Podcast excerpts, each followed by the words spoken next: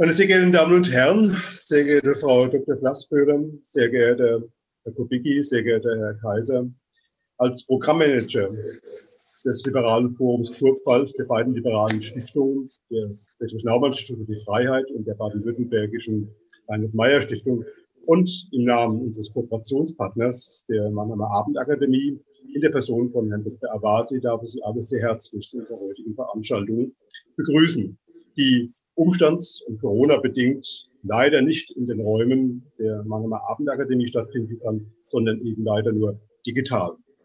Mit meiner Begrüßung darf ich auch meinen großen Dank an die Hauptakteure des heutigen Abends aussprechen, Frau Dr.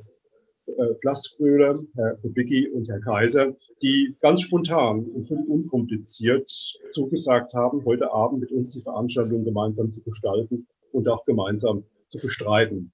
Die beiden Kooperationspartner der heutigen Veranstaltung haben sich kurzfristig überlegt, eine solche Veranstaltung zu diesem Thema Meinungsfreiheit und beziehungsweise versus Cancel Culture aus aktuellem Anlass ins Leben zu rufen.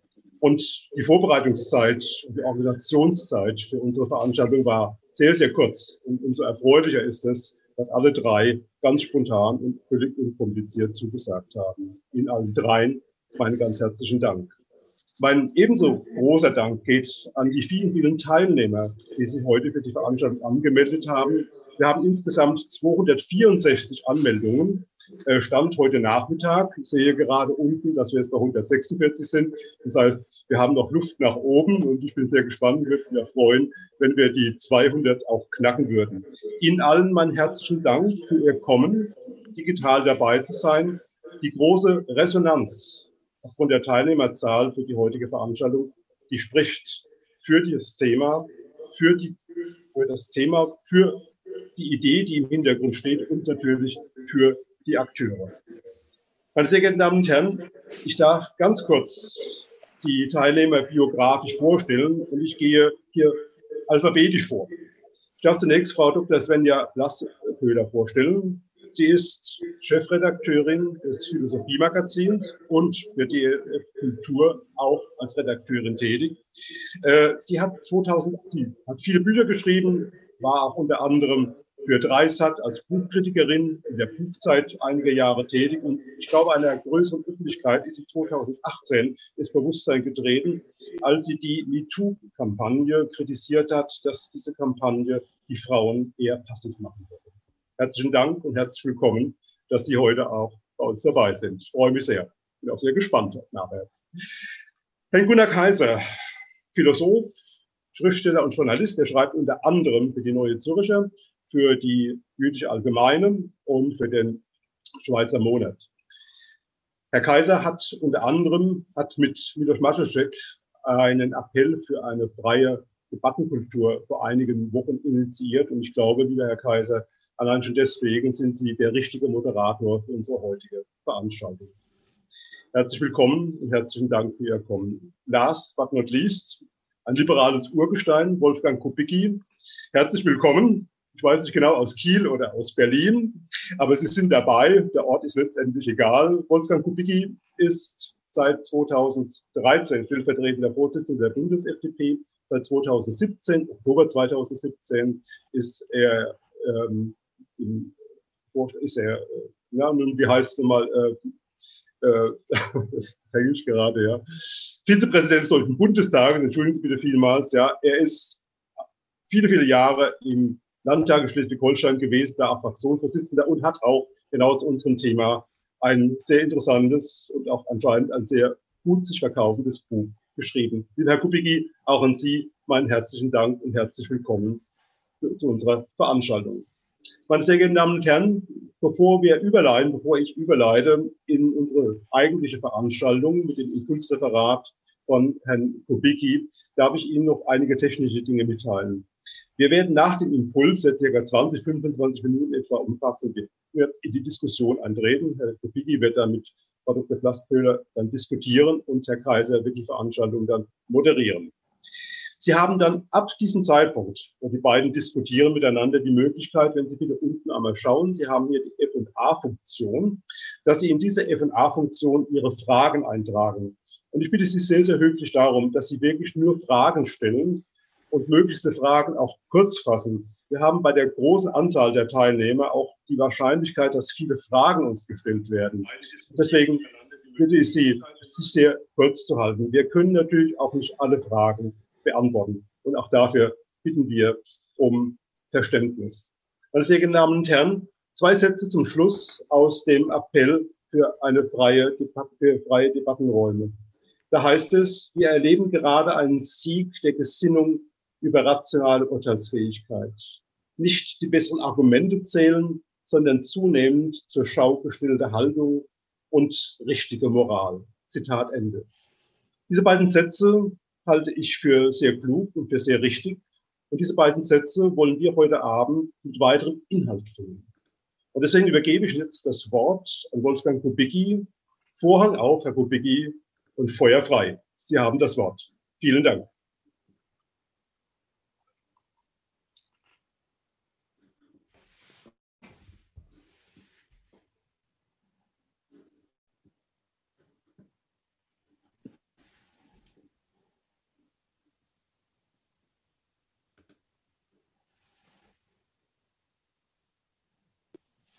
Bin ich jetzt zu hören? Ja. Wunderbar.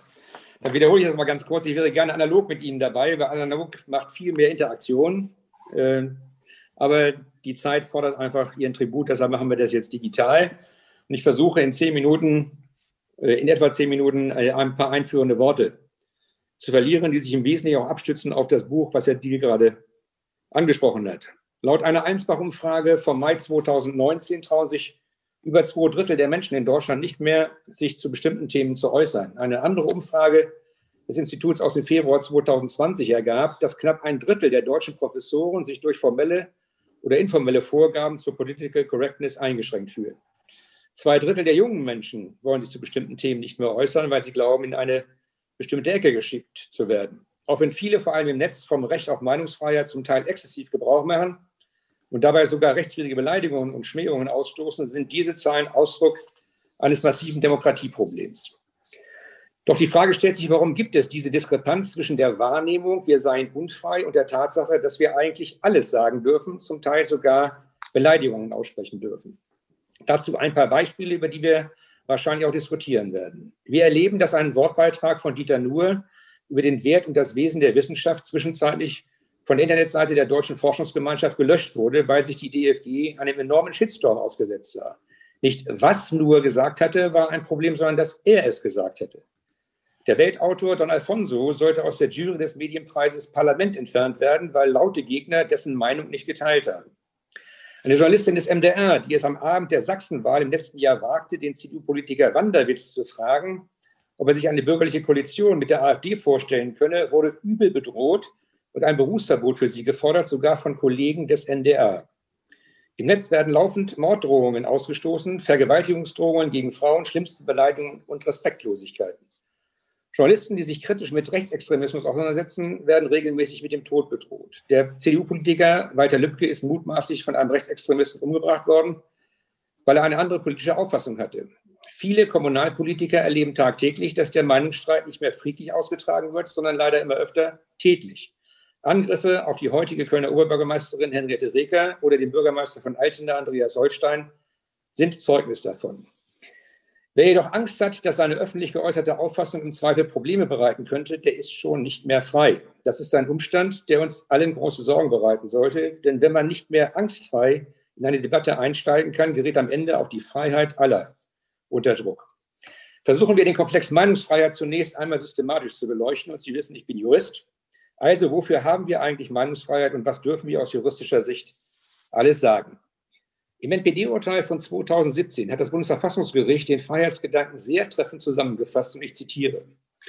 Das Grundgesetz geht davon aus, dass nur die ständige geistige Auseinandersetzung zwischen den einander begegnenden sozialen Kräften und Interessen, den politischen Ideen und damit auch den sich vertretenen Parteien der richtige Weg zur Bildung des Staatswillens ist.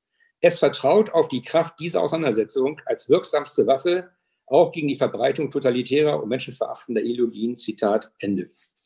Ziele des Meinungskampfes sind also Fortschritt, das Ringen um die bessere Lösung geht nur mit der Freiheit der vielen Meinungen. Fortschritt bekommen wir überhaupt nur durch Infragestellung des Bestehenden. Integration. Auch die Mindermeinung hat einen festen Platz im Meinungsspektrum. Frieden durch die Möglichkeit der Teilhabe entfaltet die Meinungsfreiheit eine friedensstiftende Wirkung. Anti-Extremismus durch das vielstimmige Ringen soll auch gewährleistet werden, dass menschenverachtende Ideologien weniger Raum bekommen.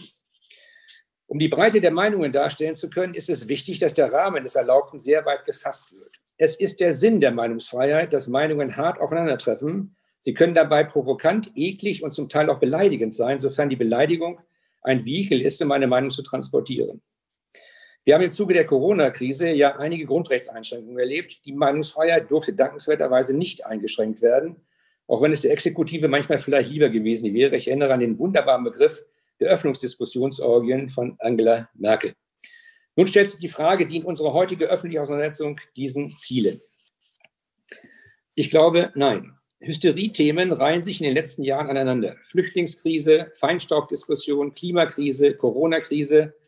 Die Folge ist, die ständige Eskalation führt dazu, dass es am Ende der Eskalationsleiter irgendwann nicht mehr weitergeht. Medien leben von der Hysterie, sie müssen aber immer neue, härtere Reize setzen, um noch durchzudringen. Das Problem dabei ist, Argumente werden durch das ständige Produzieren von Angst geschwächt. Je mehr eine Gesellschaft in Angst lebt, umso weniger kann Vernunft durchgreifen. Und es muss uns besorgt machen, dass nur noch 22 Prozent der 30 bis 59-Jährigen eine optimistische Zukunftsprognose haben. Das schlechteste Ergebnis seit Bestehen unseres Landes. Einige Beispiele. In der Klimadiskussion wurde die Breite der Bewegung Fridays for Future deutlich höher eingeschätzt, als die tatsächlichen Zahlen hergaben. Nach Erhebungen des Ipsos-Instituts vom August 2019 hatten lediglich drei Prozent der 18- bis 30-Jährigen regelmäßig an einer solchen Demonstration teilgenommen. Wenn man also ständig von der Jugend spricht, die an dieses, diesen Demos teilnimmt, übertreibt man deren Bedeutung maßlos und macht damit bewusst oder unbewusst Politik. Ein anderes Beispiel. Corona-Spezialsendungen im öffentlich-rechtlichen Rundfunk. Forscher der Universität Passau haben in einer Medienanalyse die ständige Corona-Berichterstattung der öffentlich-rechtlichen Rundfunkanstalten unter die Lupe genommen. Es kam heraus, dass dort weniger Aufklärung geleistet wurde, vielmehr Angst verbreitet wurde und eine Glorifizierung einzelner Berufsgruppen und des Virologen Drosten stattgefunden habe. Selbstverständlich wurden damit auch die Narrative der Exekutive stärker verbreitet. Also, wer für die Regierungslinie ist, ist gut. Wer über sie diskutieren möchte, ist schlecht.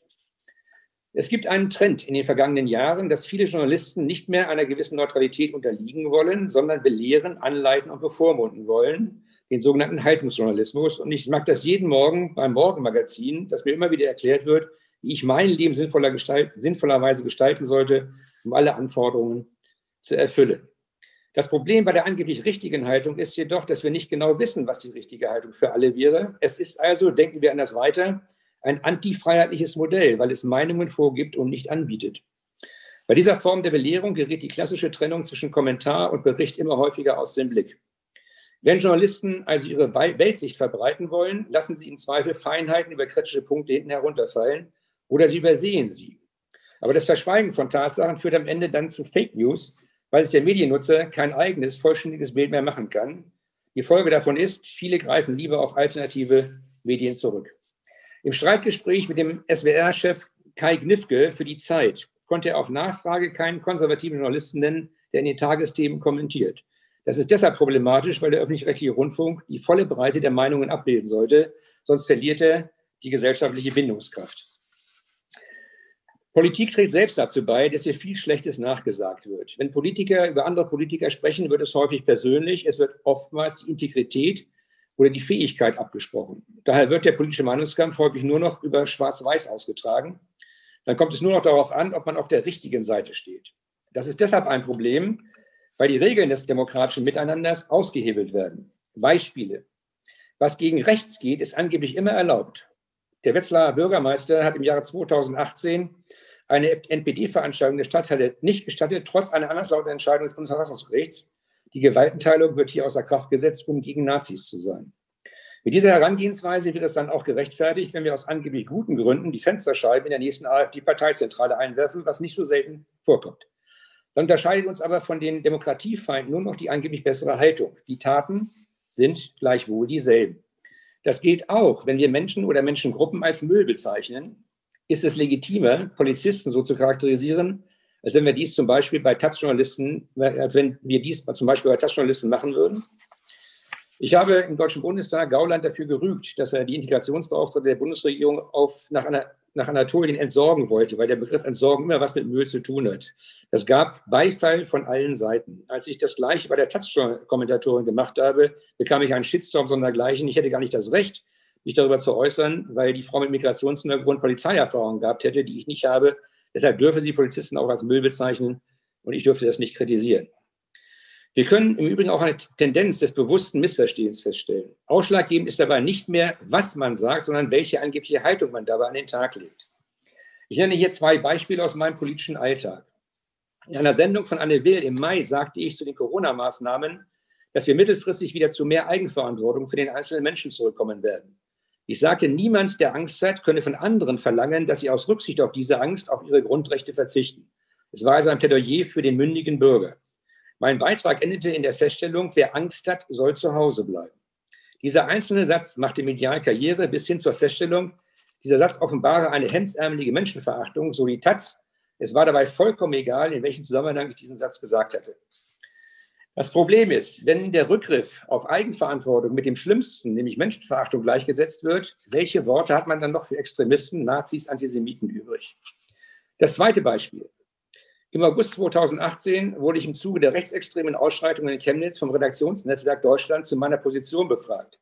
Ich bekam anschließend insgesamt 20 Sätze zur Autorisierung, die ich dann auch freigab. Hier sagte ich zum Beispiel, Zitat, die Vorgänge in Chemnitz zeigen, dass die Problemlösung dringender denn je gefragt ist. Die Bürger haben das Gefühl, dass sich der Staat vorführen lässt, von rechts und links. Deutschland ist scheiße zu brüllen und Pflasterstein auf Polizisten zu werfen, ist mindestens genauso zu verurteilen wie Hetzjagden von Rechten gegen vermeintliche Migranten. Wir müssen konsequent gegen diejenigen vorgehen, die glauben, sie könnten rechtsfreie Räume schaffen.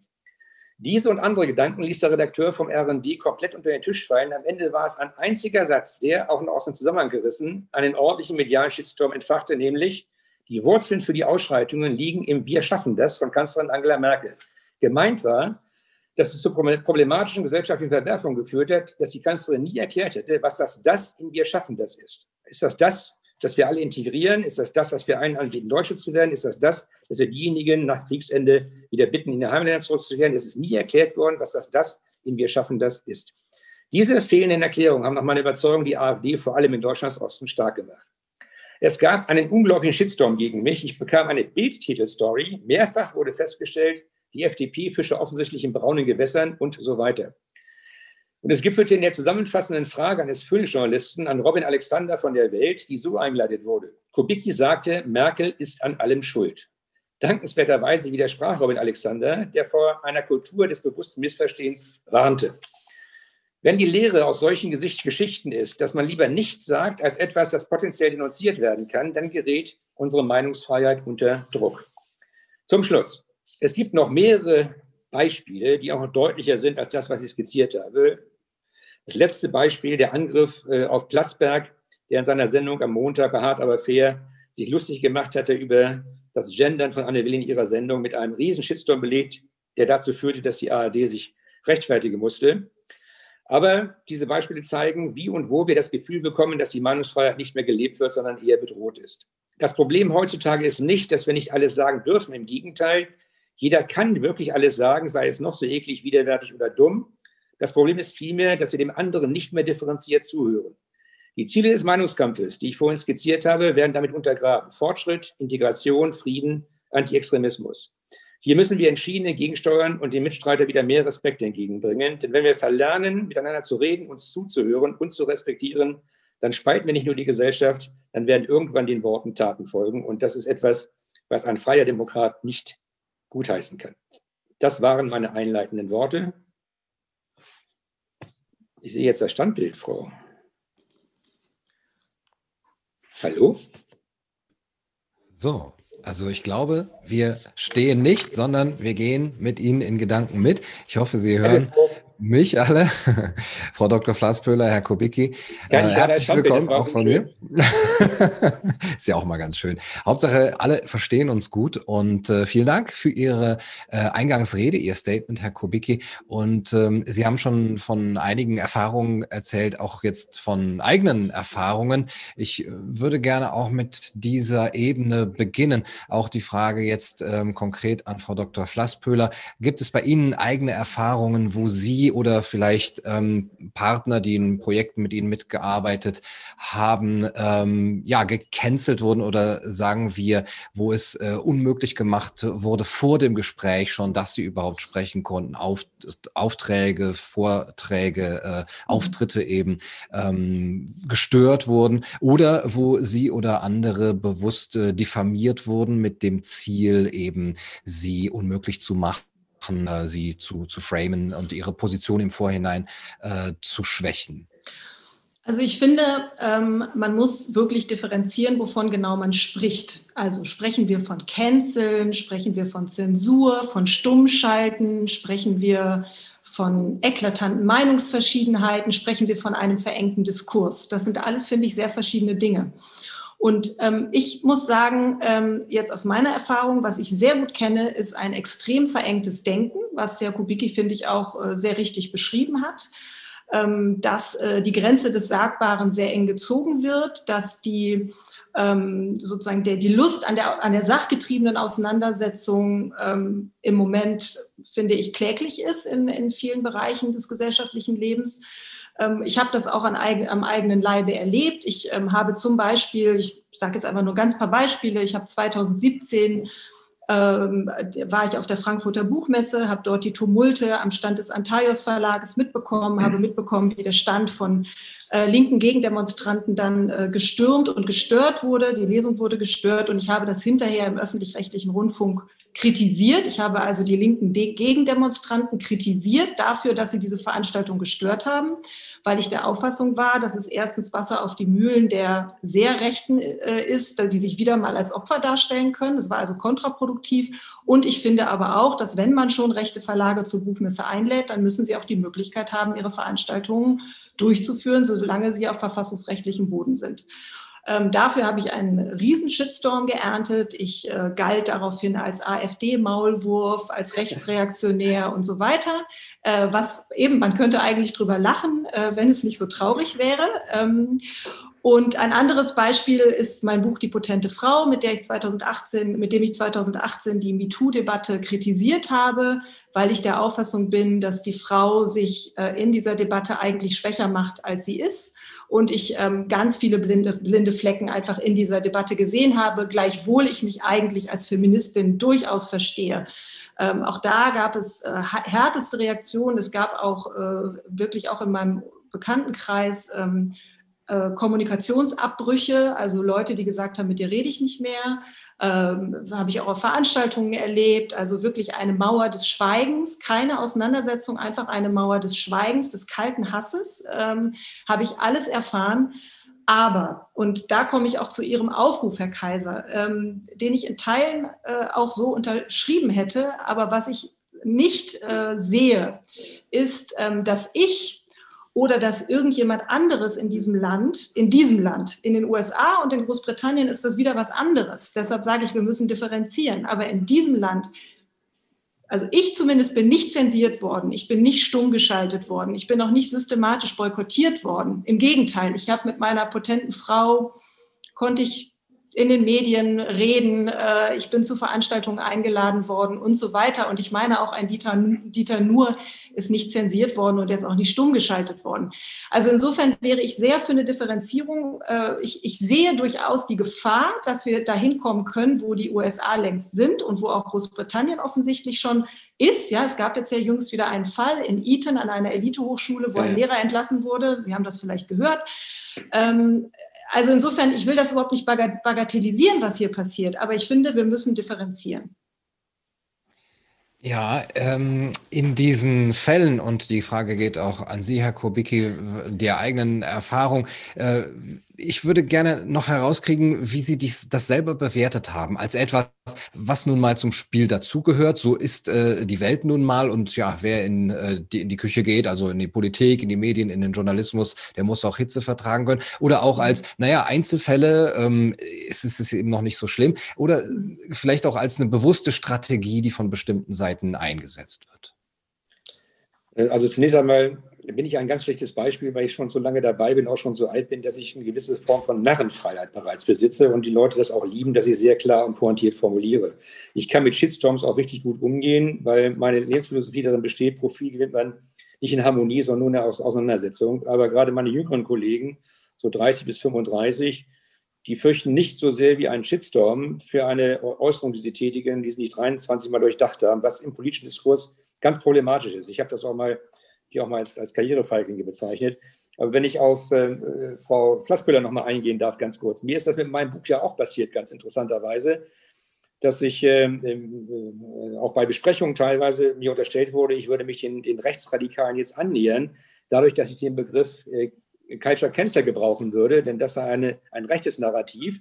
Nur mein Hinweis darauf, dass das Buch im Westend Verlag erschienen ist, der nicht gerade ein Verlag ist, der in, in, in dem Buch steht, also den rechten Vorschub zu leisten und dass ähm, Dietmar Bartsch mein Buch besprochen hat und mich zum Verfechter äh, des Grundgesetzes erklärt hat, hat mich dann davor bewahrt, weiter in die rechte Ecke gedrückt zu werden. Also man kann schon mit dieser Form der äh, sozusagen verbalen Kommunikation, die ja dann über soziale Medien sehr weit getragen werden kann, äh, in bestimmte Schubladen einsortiert werden, mit der Folge, dass man sich daraus sehr schwer befreien kann. Mhm. Aber ich äh, stimme Ihnen zu. Wir haben das Problem, dass, äh, dass bestimmte Gruppierungen, sage ich das mal, ich will die gar nicht zuordnen, glauben, dass sie im Besitz letzter Wahrheiten sind und deshalb alles andere ausgrenzen. Also ich habe Ihnen das vorhin im Vorgespräch schon erklärt. Äh, als ich gesagt habe, bei der MeToo-Debatte, ich werde jetzt nie wieder mit einer Frau allein im Fahrstuhl fahren, bekam ich auch einen riesen Shitstorm. Das sei nun noch frauenverachtender, weil es ja dokumentieren würde, dass Frauen äh, zum Sexualobjekt degradiert werden könnten. Ich habe versucht zu erklären, ich wollte mich nur davor bewahren, mich einer Situation ausgesetzt zu sehen, die man medial kaum beherrschen kann. Und das, das zeigt eigentlich, dass es nicht mehr darum geht, argumentativ sozusagen sich zu begegnen, sondern sich nur mit der Frage zu beschäftigen, welche Grundhaltung man hat. Das haben sie in vielen Bereichen heute. Und das ermüdet. Also von Verfassungswegen dürfen Sie alles sagen, es gibt bei uns tatsächlich keine Zensur. Und das ist aber nicht das Problem der Menschen. Die Menschen haben das Gefühl, dass ihre, ihre soziale äh, Existenz äh, ruiniert werden kann, wenn sie sich teilweise falsch äußern oder falsch zugeordnet werden bei ihren Äußerungen. Und deshalb vermeiden sie, sich äh, öffentlich zu erklären. Hm.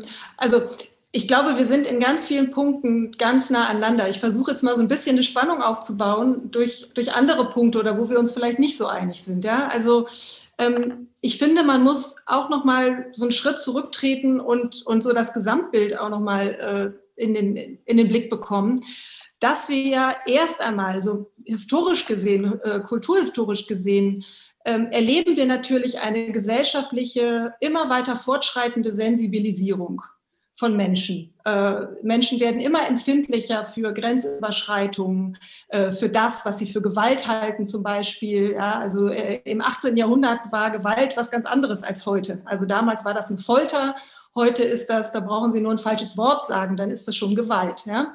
Und, ähm, und ich würde sagen, dass diese Entwicklung der Sensibilisierung, das ist eben eine sehr ambivalente. Ne? Dass auf der einen Seite und das ist das Positive an dieser Entwicklung, muss man ja sagen, dass je sensibler eine Gesellschaft wird, desto zivilisierter wird sie auch. Und es ist erstmal richtig, dass man sich mit Respekt begegnet, dass man sich, Sie haben es gesagt, auch zuhört. Also, und das finde ich gilt auch, ich sage jetzt mal für uns, für Herrn Kubicki und für mich, ja, wir müssen auch den anderen zuhören. Und ich finde, man macht da schon zum Teil auch interessante Erfahrungen, ja, dass die, die ich, also die mir gar nicht so klar waren. Also wenn man sich zum Beispiel mit einem dunkelhäutigen Mann unterhält, wie ich vor einigen Jahren, und der mir erzählt, was mir nicht klar war. Ja, das war jemand, der eigentlich hierarchisch höher stand als ich, der ein erfolgreicher Mensch und so weiter, der aber einfach täglich auf dem Weg zur Arbeit sozusagen Diskriminierungen erlebt, ja, für seine Hautfarbe. Und ähm, das sind schon, und ich finde, an dieser Stelle muss man tatsächlich auch berührbar bleiben. Ja, da, da muss man schon auch zuhören und das, das irgendwie mal wahrnehmen.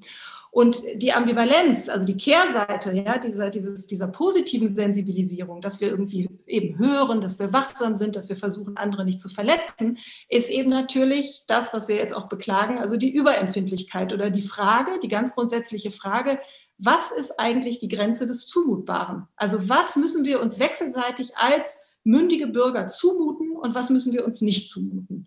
Und ich glaube, dass diese Frage eigentlich im Kern sozusagen dieser ganzen Debatte steht. Und sie ist, wenn man mal näher darüber nachdenkt, gar nicht ganz so leicht zu beantworten. Äh, auch hier will ich Ihnen nicht widersprechen, außer dass die Diskriminierung nicht nur bei der Hautfarbe, nicht nur beim Geschlecht vorhanden ist, sondern auch, auch schon regional. Wir haben Ostfriesenwitze gemacht, auch das ist eine Form von Diskriminierung, obwohl bei einem Witz eigentlich Spannung sich lösen sollte und nicht aufgebaut werden sollte. Ich glaube, dass, dass viele Gruppen in unserer Gesellschaft so sensibel geworden sind, dass sie andere Sensibilitäten gar nicht mehr wahrnehmen und nicht mehr zulassen. Also ich habe nichts dagegen, wenn Menschen gendern. Aber die Erwartung an mich zu richten, ich müsste jetzt auch gendern, ansonsten sei ein Frauenfeind, finde ich ziemlich anmaßend und auch unangemessen. Und das ist genau das, was ich versuche äh, zu beschreiben. Mhm. Dass es Gruppen gibt, die glauben, dass das, was sie für richtig empfinden, jetzt Allgemeingültigkeit erlangen muss und jeder sich dem unterwerfen muss. Ansonsten wird er moralisch diskreditiert. Nicht argumentativ, mhm. sondern moralisch mhm. diskreditiert. Ja, das stimme ich Ihnen zu. Das ist ein Problem, ja. Das, das, würde ich, das würde ich definitiv. Man muss über die Sache reden. Ja? Man muss dann eben wirklich darüber reden, wie, wie weit, und das finde ich ist eben tatsächlich eine interessante Frage, wie strapazierbar ist Sprache überhaupt, also als System. Ne? Und äh, da kommt man dann eben, finde ich, gerade mit dieser Genderlogik auch irgendwann an eine Grenze, ne? dass eben Sprache kann gar nicht alle Identitäten repräsentieren, weil das Interessante ist ja auch, dass genau die, die fürs Gendern sind, die gehen ja auch davon aus, und das kann man ja auch für richtig halten, es gibt nicht nur zwei Geschlechter, sondern eigentlich unendlich viele. Aber wie soll eine Sprache allen Identitäten eine Repräsentation geben. Das ist also sozusagen schlicht grammatikalisch, logisch gar nicht möglich. Und ich finde, auf so einer Ebene müsste man viel mehr diskutieren, als einfach nur sozusagen in diesem Schlagabtausch bleiben und sagen, ich lasse mir aber nicht sagen, wie ich sprechen soll. Ähm, also ich glaube, so kommt man einfach nicht weiter, ne? sondern äh, man, man muss diese Ebene drunter betreten. Und Sie haben aber vorhin, finde ich, auch noch mal was Interessantes gesagt, was ich mindestens genauso schwierig finde. Also was ich beobachte und äh, jetzt gar nicht nur, Sie, Sie sprechen von der Politik, äh, ich bin im Journalismus, was ich auch im Journalismus beobachte, ist eine neue Feigheit. Und die hat was damit zu tun, also mit den sozialen Medien, ja, äh, und mit einer Angst davor, in der Community sozusagen anzuecken, in der eigenen Community anzuecken. Und man erlebt es eben auch bei Journalistenkollegen, die wirklich bei Artikeln sagen, ja, wenn wir das jetzt aber so machen, dann liked das die Taz-Leserin nicht. Ja, und da wird es gefährlich. Das ist gefährlich. Und das ist aber, und da würde ich sagen, da müssen sich auch die Herren und Damen Journalisten an die, wirklich an die eigene Nase fassen. Diese Angst können wir uns nicht leisten. Ja, also ich war ja neulich bei einer Diskussion bei Markus Lanz mit einer Spiegelredakteurin. Ich habe das genauso beschrieben, wie Sie das beschrieben haben gerade mhm. eben. Und da hat die mir geantwortet, Herr Kubik, es liegt einfach daran, dass die Redaktionen ausgedünnt worden sind und Haltejournalismus einfach kostengünstiger ist als Recherchejournalismus. Wir haben die mhm. Zeit gar nicht mehr zu recherchieren, also dokumentieren wir einfach eine, eine Haltung. Mhm. Und äh, ich habe gesagt, das ist aber nicht der Sinn eigentlich der Aufgabe, dann machen Sie Journalisten überflüssig, weil ich muss keine Haltung eines Journalisten zur Kenntnis nehmen. Äh, da, davon habe ich genug bei mir im Leben. Was ich brauche, ist eine vernünftige Recherche und sind Informationen. Man kann natürlich kommentieren, kein Thema. Aber wenn, wenn wir nur noch Kommentar haben statt Recherche, dann machen sich Medien einfach überflüssig. Mhm. Ja. Ich würde mit Ihnen äh, gerne nochmal darüber sprechen, ob das was Neuartiges ist. Ähm, ich hatte Sie ja auch äh, nach Ihren Erfahrungen gefragt und auch überlegt, ähm, sind das Entwicklungen, die jetzt in den äh, letzten Jahren sich verschärft haben. Und wenn wir von Cancel Culture sprechen, ist es tatsächlich eine Kultur, dass es diese Phänomene gibt, dass es einzelne Fälle gibt. Sie haben sie selber jetzt eben zitiert. Aber ist dahinter eine neue Geisteshaltung? Und ich würde Sie gerne um eine, den Versuch einer Definition bitten, was für Sie Cancel Culture wäre, wenn es sie gäbe. Vielleicht wie Sie jemandem, der neu in das Land, wenn es sie in Deutschland gibt. Da würde ich auch gerne Ihre, Ihre beiden Meinungen darüber jetzt äh, hören und wie Sie das jemandem erklären würden. An welchen Phänomenen würden Sie aufzeigen, das und das sind klare Hinweise dafür, dass es diese Cancel Culture jetzt hier gibt? Äh, die Diskussion darüber, ob man die Bücher von Astrid Lindgren nicht umschreiben muss äh, oder die Tatsache, dass Basen seinen Keks jetzt nicht mehr Afrika nennt, sondern anders weil allein der Begriff eines Kontinents ja noch keine, kein Rassismus ist, aber das wird so gedacht. Nicht ein Keks, der Afrika heißt, hat was mit Rassismus zu tun, also muss der Keks umbenannt werden. Die Überlegung, ob man zehn kleine Negerlein noch aufsagen oder singen darf. das ist aber keine, das ist aber, Entschuldigung, das ist aber keine Cancel Culture. Cancel Culture, Cancel Culture meint, dem, meint den Begriff nach, der Definition nach, ich meine, das ist ja sehr klar definiert. Das meint also tatsächlich, dass Personen, ganz konkrete Personen aufgrund ihrer Meinung systematisch boykottiert werden. Also zum Beispiel aus ihrem Job entlassen werden. Und das haben wir tatsächlich in den USA und in Großbritannien, jetzt jüngst an dieser, an dieser Elite-Hochschule. Da ist jemand entlassen worden vom Direktor, weil er äh, sozusagen den feministischen Diskurs kritisiert hat. Das ist Cancel Culture. Das, was Sie beschreiben, das, äh, das ist sozusagen eine Debatte darüber, über die Grenze des Sagbaren. Das ist nochmal was ja, anderes. Das ist, ist, schon, ist, schon, ist schon die Frage auch, ob wir beispielsweise die Umbenennung der, der Mohrenstraße in Berlin oder die, der, wenn Mohrenapotheken angegriffen werden und ihren Namen ändern sollen, hat das schon was damit zu tun, dass man, äh, oder die Lützowstraße in Berlin, die umbenannt werden soll, was damit zu tun, dass man sich sozusagen auf diese Art und Weise von Vorgängen der Vergangenheit distanzieren will, die man mit Rassismus, äh, Unterdrückung in Verbindung bringt. Also das ist für mich auch Cancel Culture. Und wir haben, wir haben die Situation ja tatsächlich schon, dass auch Leute äh, in ihren Wirkungsmöglichkeiten, das haben, äh, bedrängt werden einfach. Äh, wenn Professorinnen in Frankfurt nicht mal mehr äh, äh, Seminarveranstaltungen machen können über die Frage, ob das Kopftuch nun eine, eine Unterdrückung der Frau ist oder eine, oder eine Ausübung von Religionsfreiheit, wenn die Veranstaltung verhindert wird. Wenn Ali Schwarzer beispielsweise jetzt auch als Rassistin bezeichnet wird, weil sie über diese Frage diskutieren will, hat das auch was mit Cancel Culture zu tun. Und nicht nur mit der Frage des Sagbaren. Es wird verhindert, gerade auch in, in wissenschaftlichen Bereichen, dass man sich sozusagen mit seiner eigenen Geschichte anders beschäftigt, als nur mit der Frage, dass man sie tilgen will. Gut, das ist ja, ich glaube, wir sollten uns jetzt gar nicht in diesen Definitionsfragen verlieren. Also, äh, so wie ich Cancel Culture verstehe, ist es immer sozusagen personenbezogen. Ähm, aber das, was Sie beschreiben, also dieser Streit darüber, Sie haben das vorhin gesagt mit den äh, zehn kleinen Negerlein und so, ähm, und Sie, Herr Kaiser, haben gefragt, ist das ein neues Phänomen? Da würde ich sagen, das ist eigentlich gar nicht so neu. Also zum Beispiel gab es, das hat mir heute Morgen mein Mann beim Frühstück erzählt, das ist jetzt eher ein bisschen anekdotisch, ich habe es ich noch nicht nachgeprüft, aber es gab offensichtlich im 18. Jahrhundert systematische Umschreibungen von Shakespeare-Dramen, weil diese Shakespeare-Dramen viel zu böse waren und einfach keine empfindsamen Ende, Enden hatten. Ja, und deshalb wurde in der Epoche der Empfindsamkeit, wurden Shakespeare-Dramen systematisch umgeschrieben. Also deshalb, ich glaube tatsächlich, das, das gibt es alles auch schon irgendwie länger. Das, das entschärft aber natürlich nicht die Dringlichkeit, jetzt darüber zu diskutieren, weil wir leben eben nicht mehr im 18. Jahrhundert, sondern im 21. Und da äh, wünscht man sich irgendwie doch einen anderen Umgang.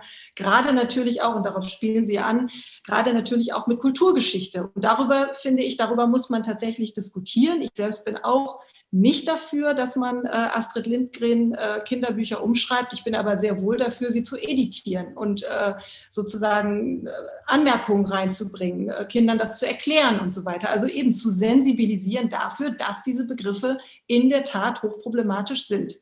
Und ähm, da beißt die Maus keinen Faden ab. Sie sind problematisch und man muss einen Umgang damit finden. Insofern finde ich auch diese Debatten jetzt um Mohrenstraße, an sich, die Debatte finde ich nicht, finde ich nicht schlimm. Die Debatte soll es geben.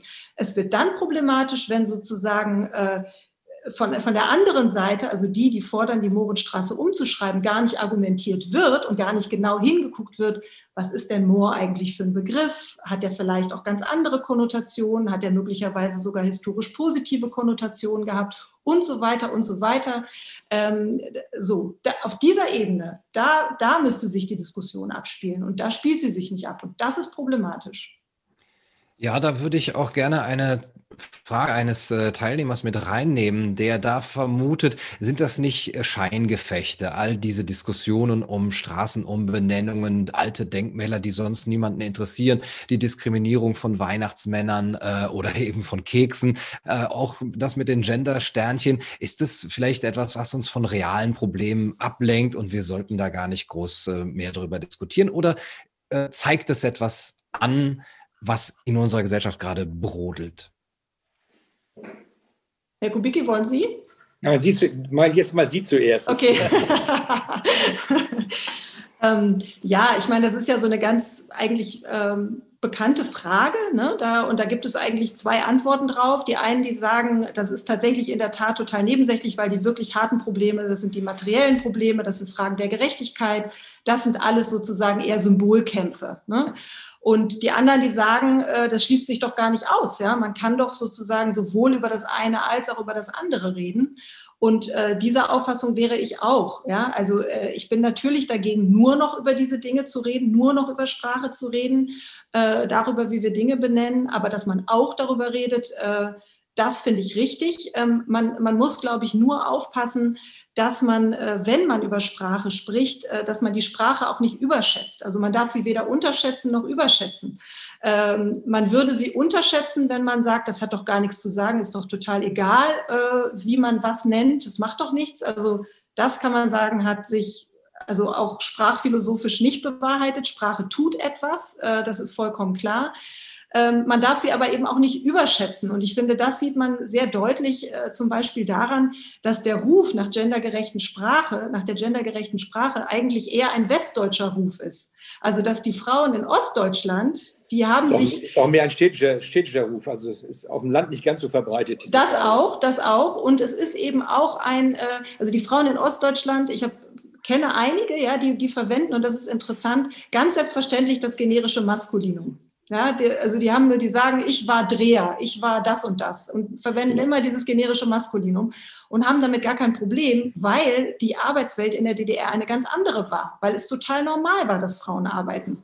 Das war in Westdeutschland überhaupt nicht so. Und jetzt sozusagen fängt man an, auf dieser Sprachebene darum zu machen, äh, äh, ohne dass man möglicherweise auch mal in Betracht zieht, dass die Frauen gar nicht nur, weil sie irgendjemand davon abhält, nicht in die Berufe oder in die Führungspositionen hineingehen, sondern weil sie möglicherweise eigene Ambivalenzen in sich tragen und aus irgendwelchen Kulturgründen das nicht wollen oder sich nicht trauen. Also so, also das heißt, äh, dass man erstmal über diese Fragen spricht, finde ich richtig, aber man darf nicht nur darüber reden und man muss vor allem richtig darüber reden.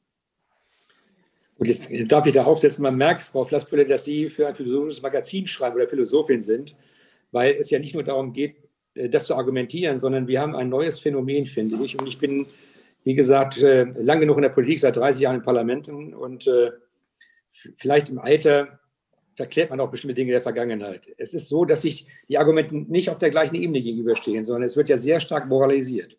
Das heißt, diejenigen, die für Gendersprache eintreten, sind die besseren Menschen über diejenigen, die gestern von gestern sind und dafür nicht eintreten.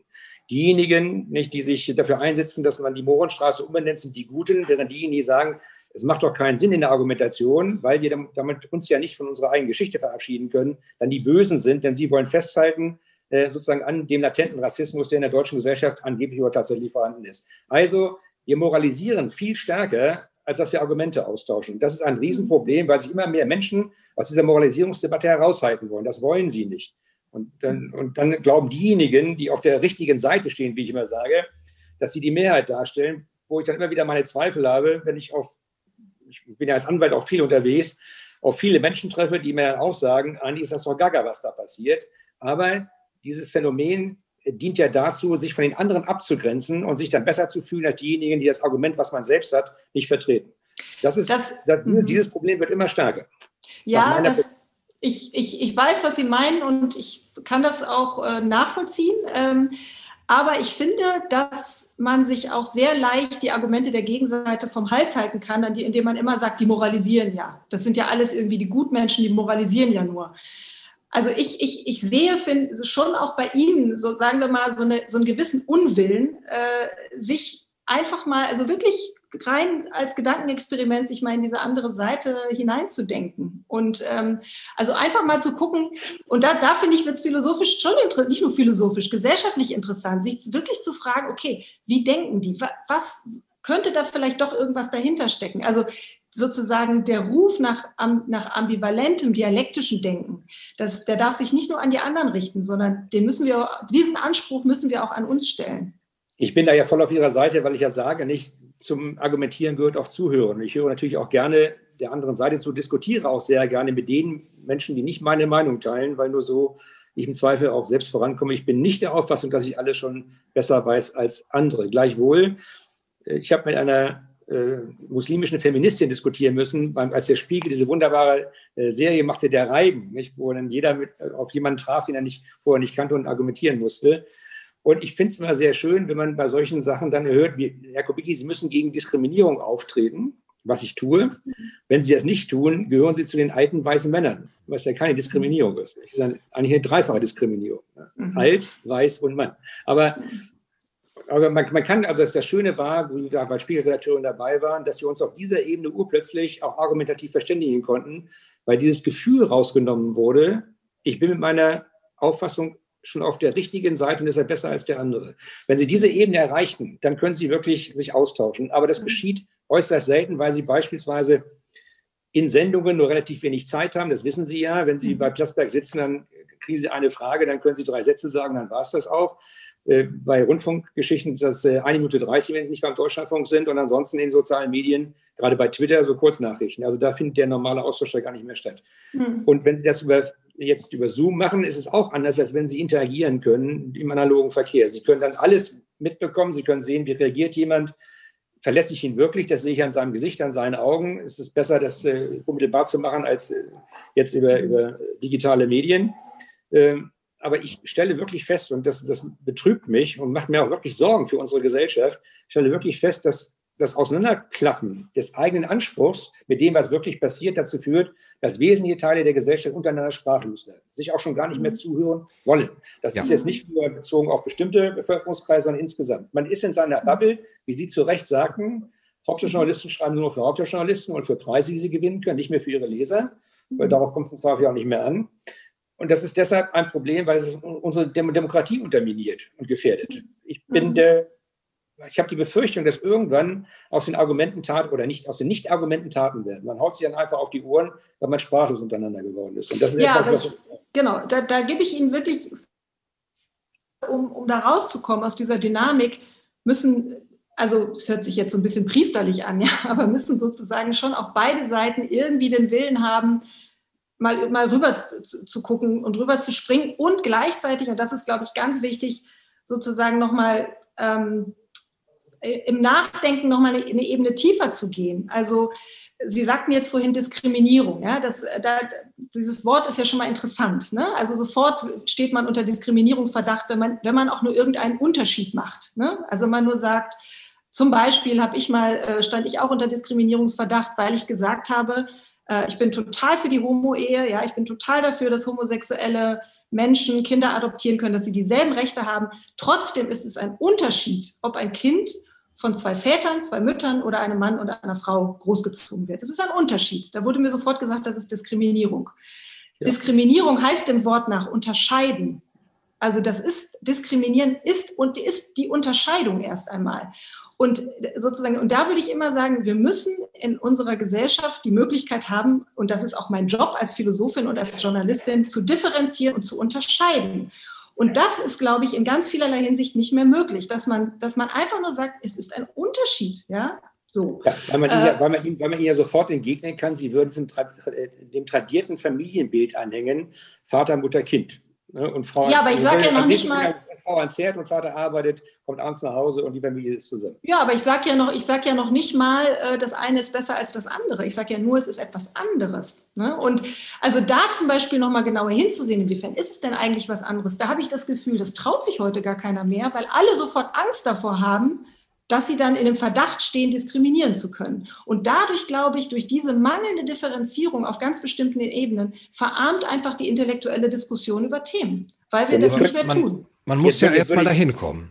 Man muss ja zu dieser ähm, Lage, die Sie jetzt beschreiben, einander zuhören, respektvoll auch ausreden lassen, differenzieren zu können, hinkommen. Aber meine Erfahrung und die von vielen ist, dass ein bestimmter Teil dies nicht tut, diese Gespräche nicht wagt und auch eben verhindern will. Und da wäre jetzt eigentlich die Frage, wenn wir von diesen Bubbles sprechen, nicht nur, wie können wir die äh, aufbrechen, sondern auch, und da nehme ich jetzt Bezug auf eine äh, Frage eines Teilnehmers, ob das nicht davon zeugt, dass diese Menschen, die das versuchen zu verhindern, die überhaupt nicht zuhören wollen, die auch deutlich eben, wie Sie gesagt haben, äh, ein, ein Strohmann aufbauen oder eben äh, aus dem Kontext reißen, dass die vielleicht Angst haben, dass sie in offenen und freien Debatten verlieren würden. Hat die vorherrschende Ideologie, so die Frage, ihren Zenit überschritten und fürchtet ihren Niedergang? Und mit Ideologie ist hier in der Frage des Teilnehmers gemeint die Vertreter des grün-roten Mainstreams Ich würde das jetzt nicht, äh, nicht zuordnen. Äh, ich versuche das mal aufzulösen durch etwas, was ich mit Robert Habeck mal diskutiert habe, der ja äh, auch Philosoph ist. Sagen wir liebevoll mein Furchenphilosoph, weil er Schleswig-Holstein Landwirtschaftsminister war. Dem habe ich gesagt, wenn du wirklich glaubst, Robert, dass es nur einen einzigen Weg gibt, beispielsweise die Klimakrise zu bewältigen oder die Corona-Krise zu bewältigen, dann musst du Demokratie und Rechtsstaat abschaffen, weil du nicht zulassen kannst, dass Menschen sich anders entscheiden können, als diesen einzigen Weg zur Rettung der Menschheit zu gehen. Das wird das nächste große Problem übrigens bei denjenigen sein, die Demokratie verteidigen wollen, aber gleichzeitig sagen wollen, das, was wir jetzt als richtig erkennen, als einzigen Weg erkennen, muss auf jeden Fall durchgesetzt werden. Ist ein Phänomen, was gerade in der Corona-Krise ja auch passiert bei dem Ministerpräsidenten der Kanzlerin. Die müssen den Weg jetzt konsequent zu Ende gehen, dass wir so lange einen Lockdown haben werden, bis wir gar kein Virus mehr unter uns haben. Und äh, das wird, wie gesagt, politisch auch sehr interessant. Äh, aber in der Tat ist es so, dass, dass soziale Gruppen dazu neigen, auch um sich selbst zu vergewissern und auch sich abzugrenzen, äh, und das ist völlig egal auf welcher Seite, äh, sich wie, ein, wie eine Auster zu schließen äh, bei Diskussionen, sich nicht zu öffnen, sondern zu schließen, weil ansonsten sozusagen die, die Bindungswirkung der eigenen sozialen Gruppe untergraben wird. Dagegen ist normalerweise nichts an, einzuwenden, solange nicht eine soziale Gruppe meint, sie sei anderen sozialen Gruppen überlegen. Das hatten wir in Deutschland überhaupt schon mal. Äh, und das ist das Gefährliche. In dem Moment, in dem eine soziale Gruppe glaubt, sie sei diejenige, die die moralischen Standards für alle anderen setzt und alle anderen müssen sich dem unterwerfen, haben wir genau das Problem, das ich in meinem Buch auch beschrieben habe, dass das irgendwann zu Gewalttätigkeiten führen wird, weil man sich eben nichts mehr zu sagen hat und nicht mehr aufeinander hören will.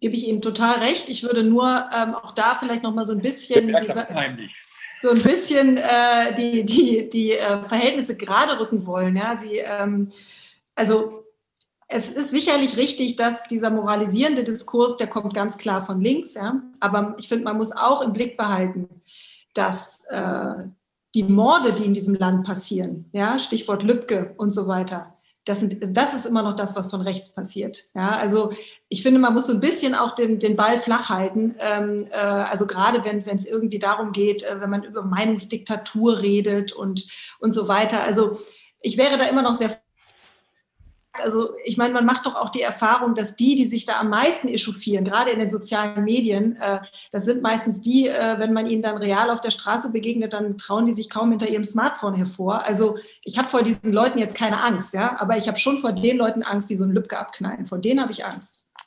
Frau Flassbühler, auch da stimme ich Ihnen interessanterweise zu, weil Sie das gleiche Phänomen auf der rechten Seite haben. Es ist so, dass in der Tat Menschen, die für Volk, Führer und Vaterland kämpfen wollen, sich auch in einem geschlossenen Weltbild bewegen und sich überlegen fühlen. Das erlebe ich bei Diskussionen mit der AfD im Deutschen Bundestag, die uns dauernd sagen, wenn wir in eine Regierung kommen, werden wir aufräumen. Also die Altparteien, die Blockparteien werden dann weggeräumt.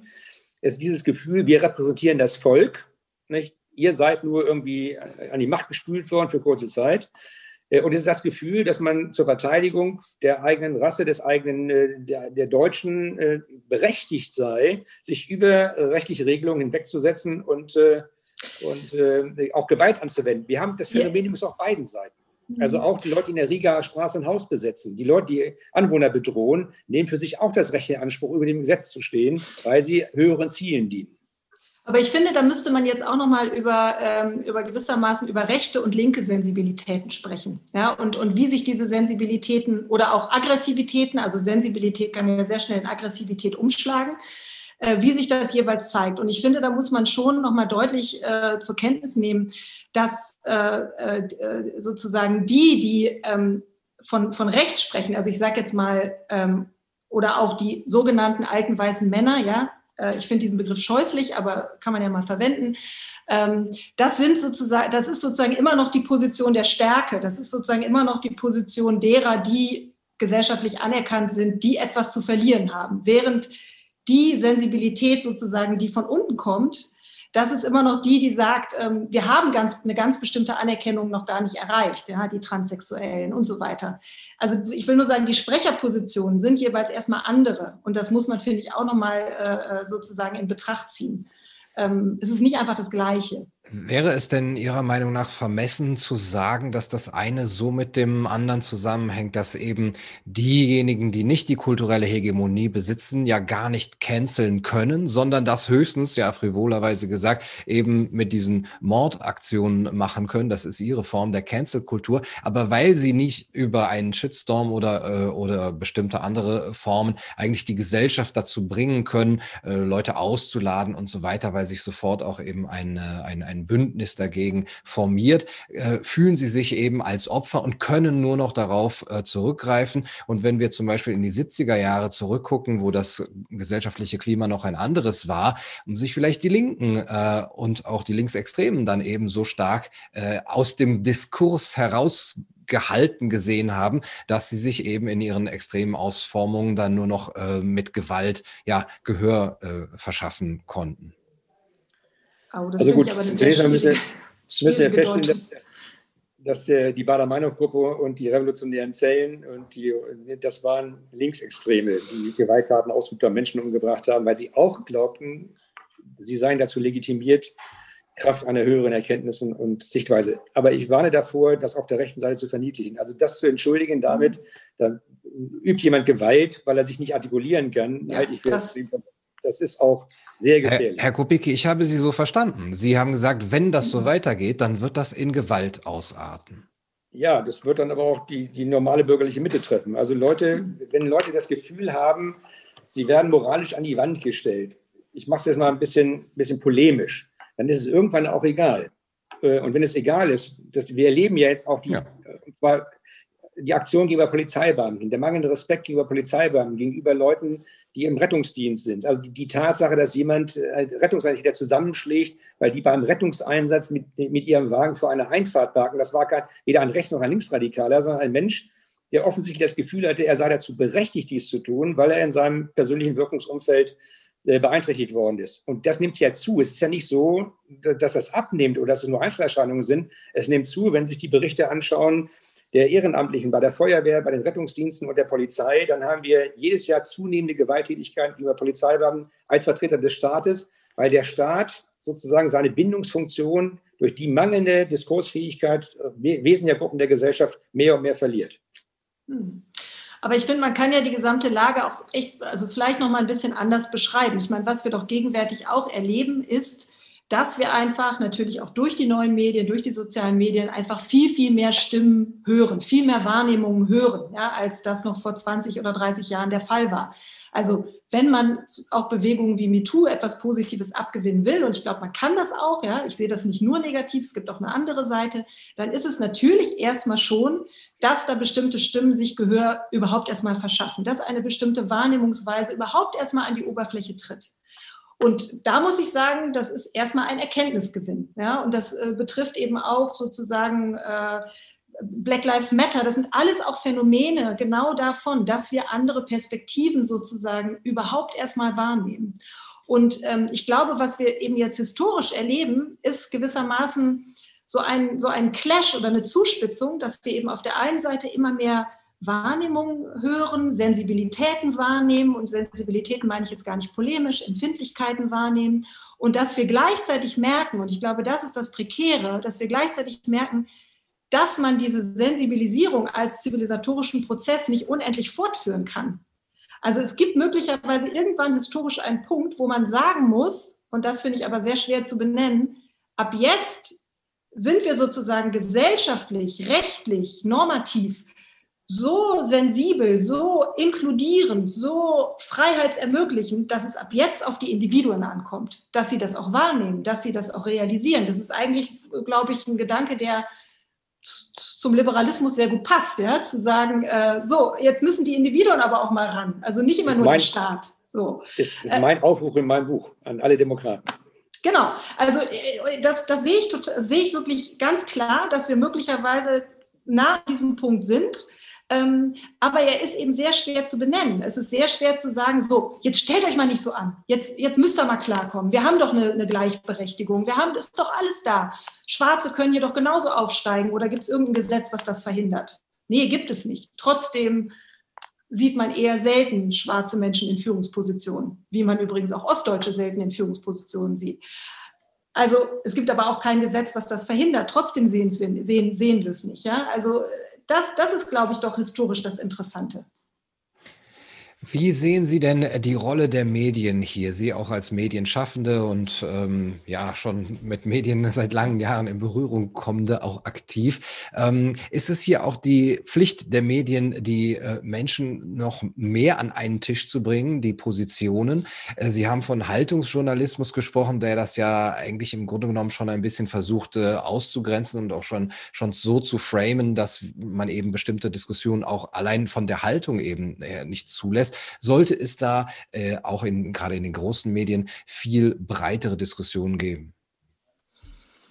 Ähm, ich finde, da kommt es sehr darauf an, wie die Diskussion gestaltet wird. Es nützt ja nichts und es bringt auch überhaupt keinen Erkenntnisgewinn, wenn man zwei extreme Positionen einfach aufeinander bollern lässt und man schreit sich an, dann hat man vielleicht zwei verschiedene Positionen, die aber überhaupt kein Interesse aneinander haben und dann passiert überhaupt nichts.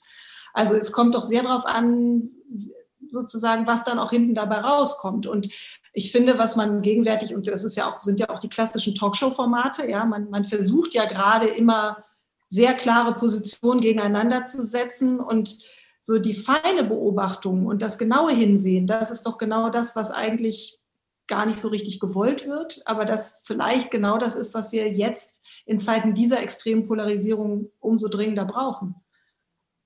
Also insofern würde ich sagen, das ist jetzt nicht das Allheilmittel. Ähm, kann ich nicht so sagen. Gut, also auch, auch, da muss man vielleicht differenzieren, weil natürlich äh, Zeitungen und Zeitschriften ja tendenziell eine bestimmte journalistische Grundlinie haben. Das ist ja das, was es auch ausmacht.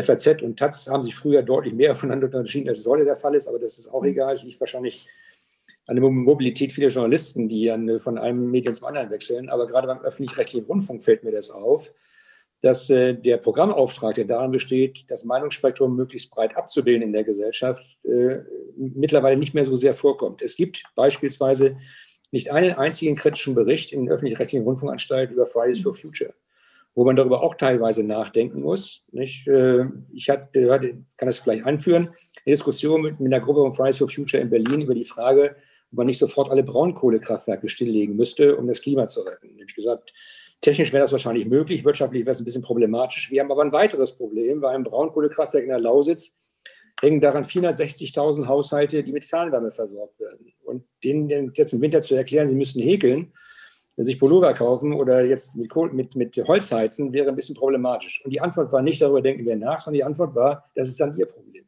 Mhm. Also das, das, das Wegschieben von, von, von Folgebelegungen, weil man etwas Gutes tun will, müssen die Folgekosten von anderen im Zweifel getragen werden.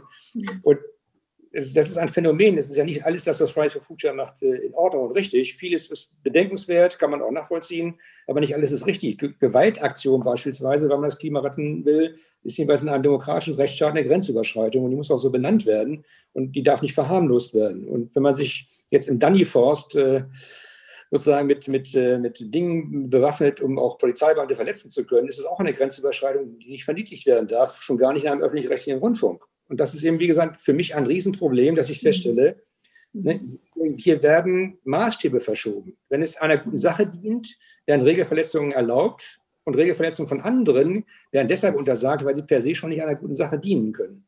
Und für mich macht es keinen Unterschied in der rechtlichen äh, Bewertung, ob jemand mit Molotow-Cocktails nun, nun versucht, äh, Häuser von, äh, von reichen Leuten anzuzünden oder wenn eine Managerin eines, eines Immobilienkonzerns an einer Tür zusammengeschlagen wird, wie das in Leipzig passiert ist, macht keinen Unterschied gegenüber den äh, rechten Irren, die mit Molotow-Cocktails jetzt auf Autos schmeißen oder, oder Asylbewerberheime äh, tangieren. Das ist die gleiche Intensität der Straftaten, die genauso verfolgt werden muss. Und hier verschieben sich Maßstäbe. Das ist etwas, was ich äh, auch immer wieder feststelle und was wir als Demokraten, gerade als Freie Demokraten, immer wieder äh, auch brandmarken müssen. Das ist ein schlechter Begriff jetzt in dem Zusammenhang, aber das jeweils deutlich machen müssen, dass das nicht funktionieren kann, weil wir sonst die Grundlagen unseres, unseres Rechtsstaats aushöhlen.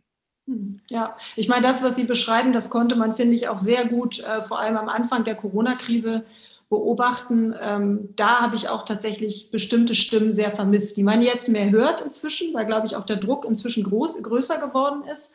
Ähm, aber da fand ich tatsächlich auch, äh, äh gerade auch die Leitmedien, ähm, fand ich da extrem affirmativ und, und äh, sozusagen stromlinienförmig. Ja? Also da gab es eigentlich wenig äh, Reibung. Und äh, das ist inzwischen, finde ich, ein bisschen besser geworden. Ähm, gleichwohl ich auch diese, diese Zahlenfixierung, die ja immer noch da ist, also ich höre sehr viel Deutschlandfunk, da wird äh, erstmal äh, quasi so liturgisch, wie in so einer Liturgie, äh, wird, wird jeden Morgen, äh, kriegt man sozusagen Zahlen präsentiert, die ich mir nie merken kann. Und manchmal habe ich das Gefühl, das ist wie so ein Abwehrzauber gegen den Virus, dass man irgendwie dieses, das Rationale der Zahl versucht irgendwie äh, dagegen zu setzen, gegen diese Gefahr, ähm, was ein bisschen aussichtslos ist. Aber äh, da gebe ich Ihnen sehr recht. Und das ist zum Beispiel etwas, was, glaube ich, auch zur Polarisierung der Gesellschaft extrem beiträgt, dass man eben die Leute, die möglicherweise sich schon ein paar Fragen stellen, was jetzt den Impfstoff angeht. Ja, äh, wie ist das denn? Was ist denn das eigentlich für ein Stoff? Was macht der? Dass man sofort sagt, das sind irgendwie Verschwörungstheoretiker und so weiter. Das, äh, das halte ich für wirklich extrem gefährlich. Ähm, über diese Frage des Impfens zum Beispiel wird, finde ich, immer noch viel zu wenig diskutiert. Ich würde gerne viel, viel mehr wissen eigentlich über diese Impfstoffe. Was können die eigentlich genau? Also ähm, können die eigentlich die Ansteckung wirklich verhindern? Ähm, wenn sie das nicht können, wenn sie nicht verhindern können, dass ich jemanden anstecke, habe ich dann eine moralische Verpflichtung, mich impfen zu lassen? Also wie ist das denn eigentlich genau? Also, wenn, es wenn, es, wenn es zunächst ihr Überleben sichert, ist das schon mal ein, ein, Ansporn. Also wenn Sie sicher sein können, dass Sie dann nicht sterben, wenn Sie geimpft sind, ist es doch schon mal was Schönes. Ja gut, aber ich meine, ich kann ich weiß auch, nicht, ob wir auch, über die Impffrage auch, sprechen sollten. Ich kann auch äh, Alkoholikerin sein, da kann der Staat mich auch nicht von abhalten. Ja. Ob ich mich selbst ich, schädige, Ich, ich glaube, die Frage nach, nach der Impfung äh, können wir jetzt heute nicht so gut beantworten. Ist ja nur ein Beispiel. Ja, ja, äh, das Beispiel ist sehr gut, um es überzuleiten, genau auf die Frage, die eben auch anschließt an das, was Sie, Frau Flassbüller, gesagt haben, über die Rolle der Medien. Sie haben auch von einer ja, großen Feigheit gesprochen. Vielleicht äh, lässt sich das auch auf die Medien, auf einzelne Medien beziehen. Die Frage hier von einem Teilnehmer äh, lautet, dass der WDR-Programmchef äh, eine Talkshow mit Corona-Kritikern generell ausschließt. Äh, es gab eine Petition mit 63.000 Unterschriften, auch mal einen Professor Bhakti oder Dr. Wodak einzuladen. Kai Gnifke hat auch gesagt, wir werden das nicht abbilden, weil die einfach äh, nicht unserer, ja, unserer Auffassung von dem wissenschaftlichen Konsens entsprechen. Ähm, Bettina Böttinger hat vor kurzem eine Sendung im WDR gemacht, wo sie jetzt keine Experten, sondern Menschen von der Straße, wie man früher gesagt hat, zu Wort hat kommen lassen, die sehr kritisch waren gegenüber den Maßnahmen vor allem und äh, hat dadurch äh, eben bewiesen, dass es auch mutig geht, gleichzeitig aber auch in den Kommentaren sehr viel Kritik einfahren müssen. Wie kann man diese Menschen reden lassen? Ähm, das sei ja unverantwortlich. Es würde eben nur Leute dazu bringen, die Maßnahmen nicht ernst zu nehmen und so weiter. Wie sehen Sie äh, die Entscheidung auch der Programmchefs, um damit, um, so, damit umzugehen?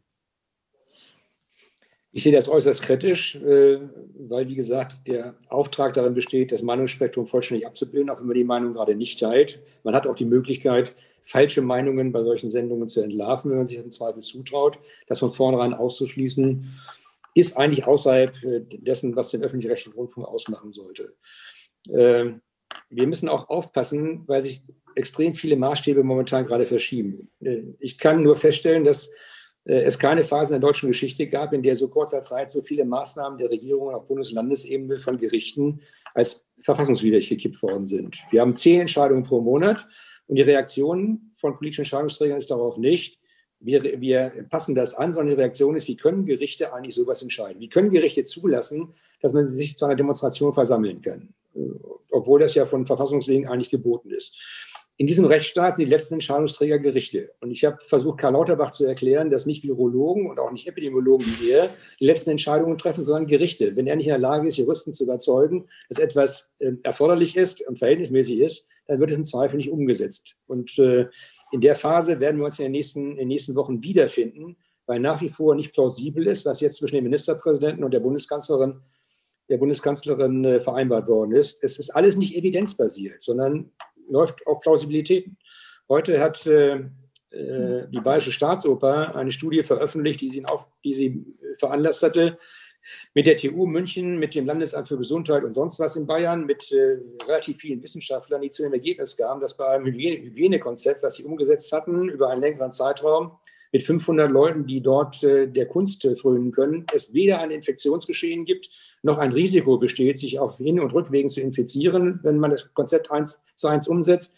Und da fragt man sich schon, warum muss das dann zubleiben?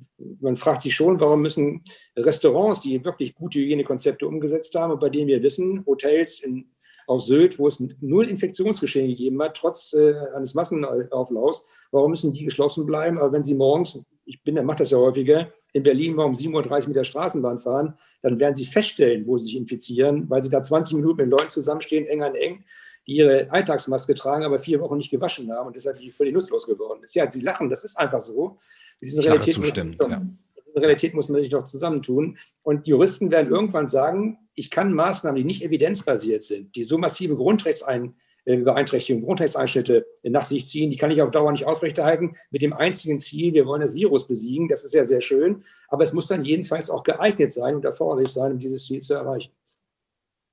Ich würde gerne noch mal ein, ein bisschen so den, den Fokus in eine andere Richtung lenken, weil ähm, Sie haben vorhin gesagt, der WDR-Programmchef, äh, da dachte ich, im kurzen Moment, Sie reden über den WDR-Fernsehchef und äh, das hätte uns nämlich nochmal in eine andere, finde ich, sehr interessante Richtung gelenkt, weil nämlich die, der Ex-WDR-Fernsehchef Gebhard Henke tatsächlich, kann man sagen, ein deutsches Opfer von Cancel Culture ist, allerdings nicht in Bezug auf Meinungsfreiheit, sondern äh, das ist im Zusammenhang mit MeToo passiert. Ähm, da gab es nämlich also sozusagen die Anschuldigung der sexuellen Belästigung, also nicht Vergewaltigung, Belästigung äh, nicht bewiesen. Es gab einfach nur die Anschuldigung ähm, von erstmal von anonymen Klägerinnen, äh, die sich auch gar nicht haben äh, erstmal aus der Deckung gewagt haben.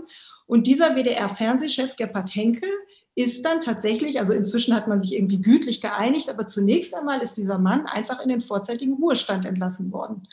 Und äh, das ist tatsächlich, in dem Zusammenhang haben wir einige solche Fälle gehabt. Ja? Also Künstler, die nicht mehr ausstellen konnten und so weiter. Das ist in der Tat ein systematischer Boykott von Menschen gewesen.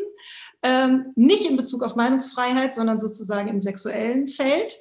Ähm, und ähm, da finde ich besonders interessant den vorauseilenden Gehorsam von Institutionen. Dass also eine Institution wie der WDR große Institutionen, mächtige Institutionen tatsächlich, ähm, also jetzt übertrieben gesagt, wenn man so will, dem Mob gehorcht. Ja? Also wenn äh, in den sozialen Medien eine bestimmte Stimmung gemacht wird, äh, wenn es hochemotional hergeht, wenn sich so eine Bewegung wie MeToo formiert, die wie gesagt auch ihr Gutes hat, ja, das muss man ja, will ich auch tatsächlich betonen, ähm, dann beugen sich diese Institutionen äh, dieser, dieser Massenstimmung. Und das ist wirklich hochgefährlich.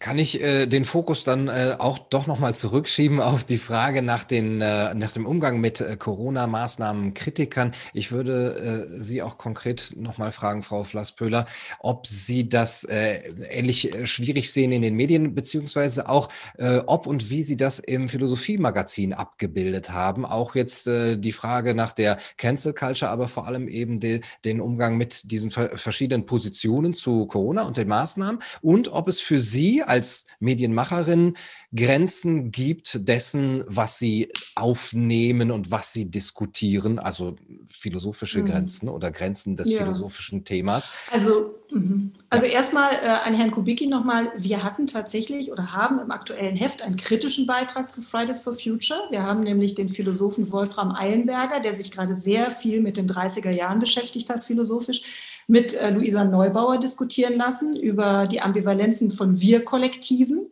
und totalitäre Tendenzen oder die Gefahr totalitärer Tendenzen von Wir-Kollektiven. Also da gibt es tatsächlich einen kritischen Beitrag.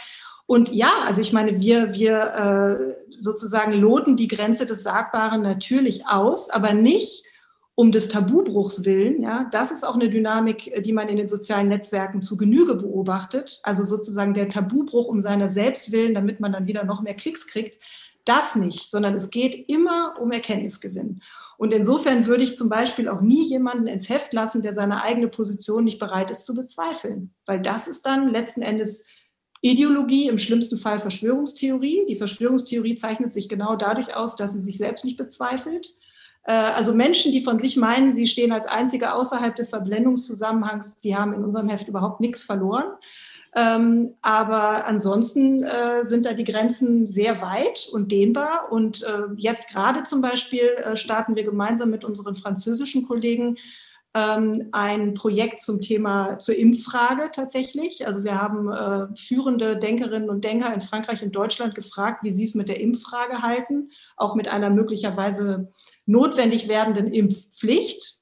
Soll man dafür sein? Soll man dagegen sein? Hochinteressant. Ähm, und äh, weil, weil sich eben zeigt, dass natürlich hinter der ganz persönlichen Auffassung, ob man sich jetzt impft oder nicht impft, immer auch philosophische Haltungen oder moralphilosophische Annahmen stehen. Äh, und was eben auch deutlich wird in diesen verschiedenen Positionen immer wieder ist ähm, die Anmerkung, man weiß einfach noch so wenig darüber, was dieser Impfstoff kann. Und davon hängt ganz viel ab. Ja? Also einfach nur so zu fragen, lässt du dich impfen oder nicht, wir haben gar keine Grundlage, um das so richtig beantworten zu können.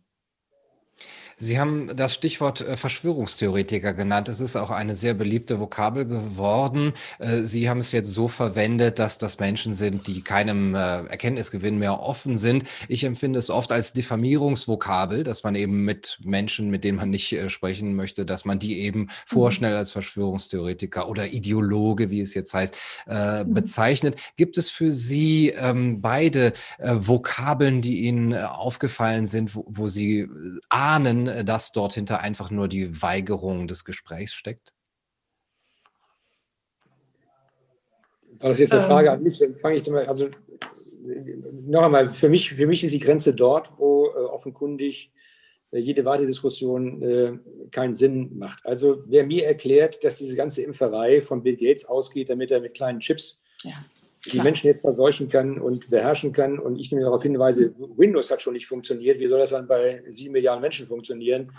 Äh, da müssen Sie auch nicht weiter diskutieren. Das macht gar keinen Sinn. Oder, also, aber selbstverständlich gibt es eine ganze Reihe von, von Menschen, die auch Maßnahmen hinterfragen können. Ich habe äh, von Herrn Bakti einiges gelesen. Ich muss das nicht teilen, aber jedenfalls ist das nicht einfach etwas, was Sie von der Hand weisen können. deshalb wundere ich mich, dass in dem, in dem, in Diskurs über die Frage, wie man äh, mit Corona umgehen kann, ist er kein Corona-Leugner nicht einfach sagen kann, nur weil er eine andere Auffassung hat als Herr Drosten, darf er nicht, nicht transportiert werden. Ähm, aber wie gesagt, das, das, das, kann man nicht, nicht abstrakt beantworten. Das ist der jeweilige Einzelfall. Ich habe das in Berlin erlebt bei einer wunderbaren Demonstration. Als ich in mein Büro wollte, waren vor mir auf einer Kreuzung im August drei Männer, die dann eigentlich ganz witzig waren und so ein Schild hochhielten, Merkel-Diktatur. Ich habe denen dann an der Kreuzung mich mit ihnen unterhalten und gesagt, ist Merkel-Diktatur da muss ja was falsch sein, weil ein Gericht doch gerade erlaubt hat, dass sie hier demonstrieren können. Und dann haben die sich umgedreht, aber das stimmt eigentlich, sind aber trotzdem dem schönen Merkel-Diktatur weitergegangen. Für die war das so eine Art Happening, glaube ich. Also das war gar nicht innerlich begründet, sondern einfach äh, dabei sein wollen. Die kann man im Zweifel auch noch erreichen glaube ich. Also wie gesagt, die Leute, die einen Aluhut auf dem Kopf haben, weil sie sich vor fremden Strahlen fürchten und darum die Aliens sind auf der Erde gelandet, da ist die Diskussion zu Ende. Das würde mich auch überfordern. Aber Herr Kubicki, würden diese Leute nicht das Gleiche über Sie sagen? Wenn Sie jetzt sagen, mit denen rede ich nicht, dann sind Sie ja sozusagen das, was Frau Flasspöhler eben als Verschwörungstheoretiker bezeichnet hat, weil Sie da dieser Erkenntnis gar nicht mehr offen sind. Ich bin jetzt kein Bill Gates Verschwörungstheoretiker, aber dem verschließen Sie sich von vornherein. Da möchten Sie nicht mehr zuhören. Ist das eben eine Weigerung, da ins Gespräch zu gehen? Äh, ja, weil es, wie gesagt, es, es würde meine mentale, Lage, meine mentale Lage einfach überfordern. Also bei aller Liebe, mein, meine, meine gesamte menschliche Erkenntnis ist anders und äh, ich wüsste auch gar nicht, wie ich da rational argumentieren sollte. Also, äh, ja, die, die Frage ist gar nicht so, also nicht, ist ja auch persönlich gemeint, aber würden Sie sagen, diese Menschen sollten auch äh, keine Bühne bekommen, die sollten nicht im öffentlich-rechtlichen Rundfunk am besten auch ihre Verschwörungstheorien sollten auch, weil es ja gerade auch passiert, von YouTube gelöscht werden. Es werden jetzt auch gerade alle nicht WHO-konformen Statements von, äh, von YouTube gelöscht und Sie haben das Wort Corona-Leugner äh, gesagt. Bakti ist ja kein Corona-Leugner, deswegen Nein. kann man ihn ja sprechen lassen. Aber wenn er denn einer wäre, wäre das so schlimm? Müsste man ihn dann canceln? Ja, canceln nicht, aber ich würde ihn in eine Satiresendung packen im Zweifel. äh, und selbst, selbstverständlich halte ich es für, für ziemlich verwerflich, dass, äh, dass äh, YouTube jetzt äh, Meinungsbeiträge löscht, die nicht WHO-konform sind, äh, weil es eben auch außerhalb der WHO Meinungen gibt, die auch äh, beachtlich sind und sich nicht mit allem in Übereinstimmung befinden müssen, was die WHO so sagt. Das ist ohnehin so eine Tendenz, dass man versucht, bestimmten Institutionen die Allwissenheit zuzuordnen und alle anderen dann davon ausschließt. Also ich erlebe das immer wieder, so wie Sie mal Sachen von Drosten in Frage stellen, bekommen Sie mächtig Ärger. Er eine riesen Fangemeinde und gilt als der Virologe schlechthin. Ich habe, äh, weil er nun nicht eingeladen worden ist von der WHO, mit den ganzen Experten nach China zu fahren, darüber sehr erstaunt ist gesagt, vielleicht hat die WHO äh, ihn in anderer Bedeutung gesehen, als er sich selbst gesehen hat. Was meinen Sie, was ich für Ärger bekommen habe auf diese Äußerung hin, obwohl die doch ganz lustig war, wie ich fand. Nicht? Also jemand, der doch weltweit der Experte schlechthin ist, den kann die WHO doch nicht einfach übersehen. Äh, aber das, das gilt nicht mehr in der, in, der, in der, Form der rationalen Argumentation oder des Scherzes. Sie können ja in diesen Fragen heute gar keinen Scherz mehr machen. Gott bewahre. Dann sind Sie jemand, der auch, wie Sie sagen, sehr schnell in die Ecke gedrängt wird, die Sache nicht nur nicht ernst zu nehmen, sondern auch Corona-Leugner zu werden. Auch ich finde der Frage sehr viele Maßnahmen auf ihre Evidenz hin. Und ist ja der Versuch unternommen worden. Markus Söder macht das die ganze Zeit mit der FDP, indem er erklärt, nicht wir gehen an die Seite der AfD, weil wir Maßnahmen in Frage stellen. Ich habe ihm daraufhin geantwortet, was uns von der AfD unterscheidet.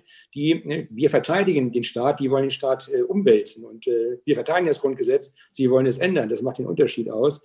Äh, aber es gibt ja natürlich den Versuch, die politische Diskussion abzuwürgen, indem man nicht mehr argumentieren muss, sondern sofort einordnen kann. Denn mit Corona-Leugnern oder Aluhutträgern ist Diskussion eigentlich nicht sinnvoll.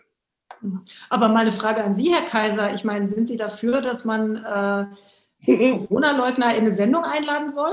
Ähm, also Natürlich. Menschen, die Natürlich? Natürlich, ja. Soweit ich weiß, ist Corona-Leugnung nicht äh, äh, durch das Grundgesetz von unserer Meinungsfreiheit irgendwie unter Kuratell gestellt. Nein. Und ähm, diese Menschen haben eventuell eine These, eine Theorie, die man prüfen kann.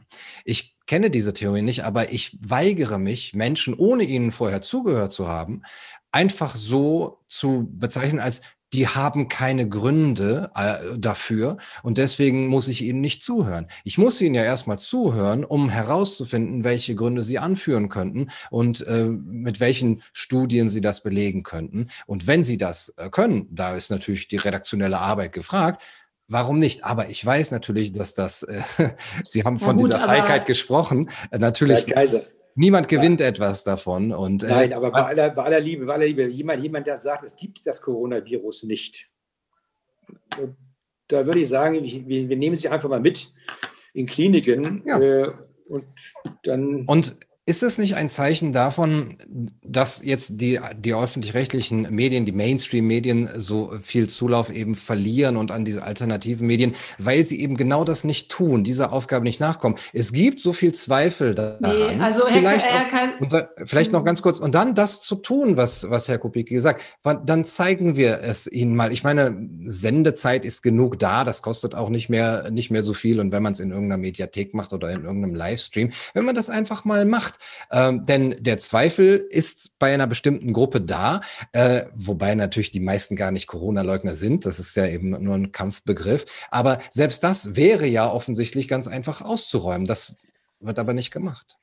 Also ich finde, man muss doch noch mal sehr unterscheiden zwischen Skepsis und Leugnen. Ja? Also dass man Skepsis haben kann, wie Herr Kubicki an den Maßnahmen oder dass man bestimmte Regeln nicht für rational hält und so. Darüber muss man selbstverständlich diskutieren.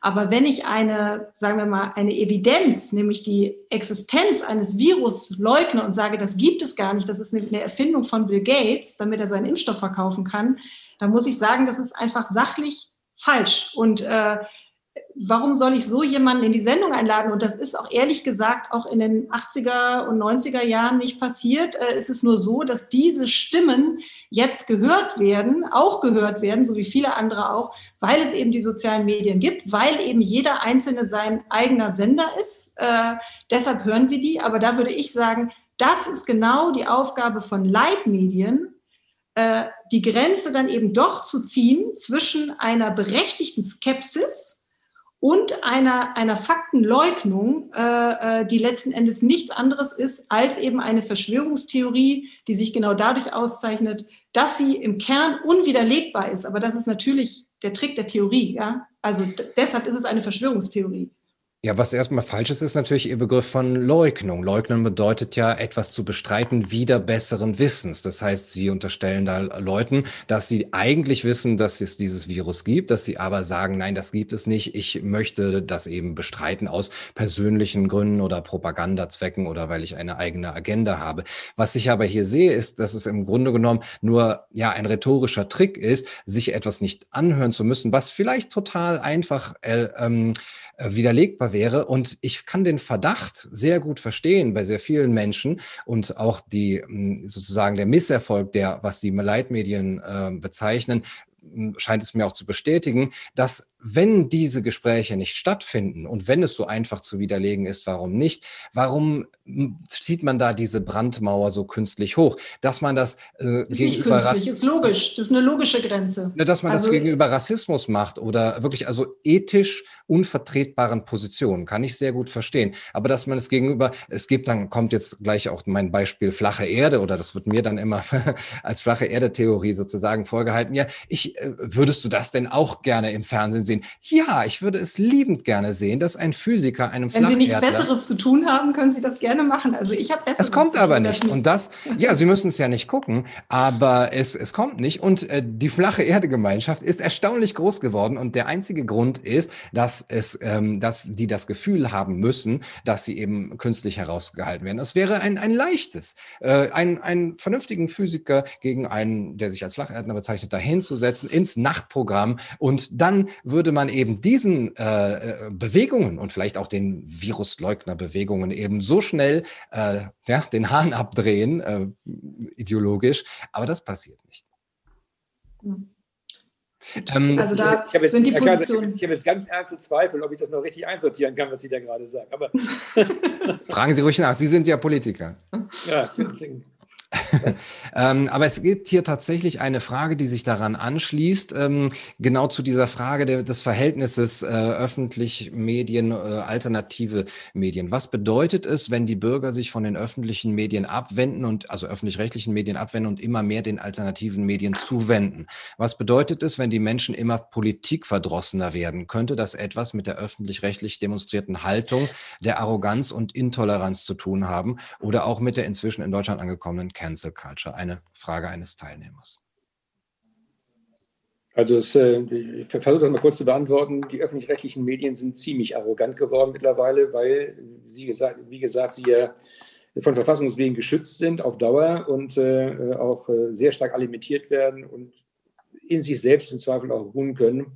Wenn Sie die Intendanten fragen der öffentlich-rechtlichen Rundfunkanstalten, dann bestreiten die das, dass sich immer mehr Menschen von den öffentlich-rechtlichen Rundfunkanstalten abwenden ich sehe allerdings auch, dass äh, Sendungen immer skeptischer gesehen werden und das, was ich auch selbst empfinde und bewege ich mich auch in meiner eigenen Blase immer wieder der Selbstbestätigung, äh, ist, dass das Fernsehen immer mehr zum Erziehungsfernsehen wird. Wenn Sie das, das Morgenmagazin angucken, da wird Ihnen erklärt, was Sie essen sollen, um gesund zu bleiben. Da wird Ihnen gesagt, wo Sie fair einkaufen äh, können und müssen, um die dritte Welt zu retten. Da wird Ihnen erklärt, was sie nicht mehr tun sollen, um das Klima zu retten. Und das ist mittlerweile etwas, was mir wirklich auf den Sender geht, weshalb ich mir jetzt morgens auch mal NTV angucke und nicht mehr das Morgenmagazin. Und das, so geht es vielen anderen auch. Das Problem bei den sozialen Medien ist, das sind ja alles Blasen, die sich immer nur selbst bestätigen und äh, sozusagen den Meinungsdiskurs auch relativ stark verengen, weil, weil andere äh, Wahrnehmungen gar nicht mehr zur Kenntnis genommen werden. Und das das, was ich ja versucht habe zu beschreiben. Wenn Sie in Berlin sind, äh, dann sind Sie in der Hauptstadt. Wenn Sie in Potsdam sind, interessiert sich schon kein Mensch dafür, was in Berlin gedacht oder gesagt wird. Und wenn Sie, wie ich in Schleswig-Holstein, auf dem flachen Land sind, dann fassen die Leute sich an den Kopf und sagen, sie sind noch ganz dicht bei dem, was sie in Berlin machen. Das hören sie ja auch immer wieder. Ich glaube, dass der, ich glaube, dass der öffentliche Rundfunk nur bestehen bleibt, nur bestehen wird, wenn, äh, wenn er seinem, seinem ursprünglichen Programmauftrag wieder gerecht wird und nicht nur in Spartensendern dann äh, um Mitternacht mal was Kritisches berichtet, sondern auch in den Hauptsendezeiten, wo die Menschen im Zweifel auch zuschauen und zuhören. Herr Kubicki, ich habe mich äh, von äh, der Hitze des Gefechtes etwas dahinreißen lassen, die, die Zeit aus den Augen zu verlieren. Deswegen, Frau Flassböhler, es tut mir leid, dass ich äh, Sie jetzt nicht noch das Schlusswort sprechen lassen kann. Herr Kaiser, darf ich noch eins, weil ich, gesehen, weil ich gesehen habe, dass einer der, der Mitdiskutanten hier erklären wollte, dass Drosten nicht, nicht eingeladen worden ist und sich noch nicht, nicht gemeldet hat.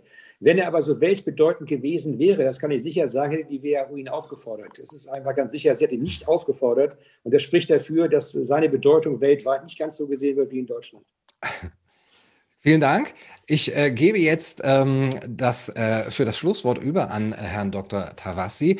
Vielen Dank, Frau Flassböhler. Vielen Dank, Herr Kubicki, für die lebhafte Debatte. Es hat mir sehr viel Spaß gemacht. Ich hoffe auch äh, allen Zuschauern da draußen. Ja, vielen Dank, Frau Flassböhler. Und ich werde mir Ihr Magazin jetzt kaufen, wenn da was kritisch ist. Sehr schön. Das freut mich.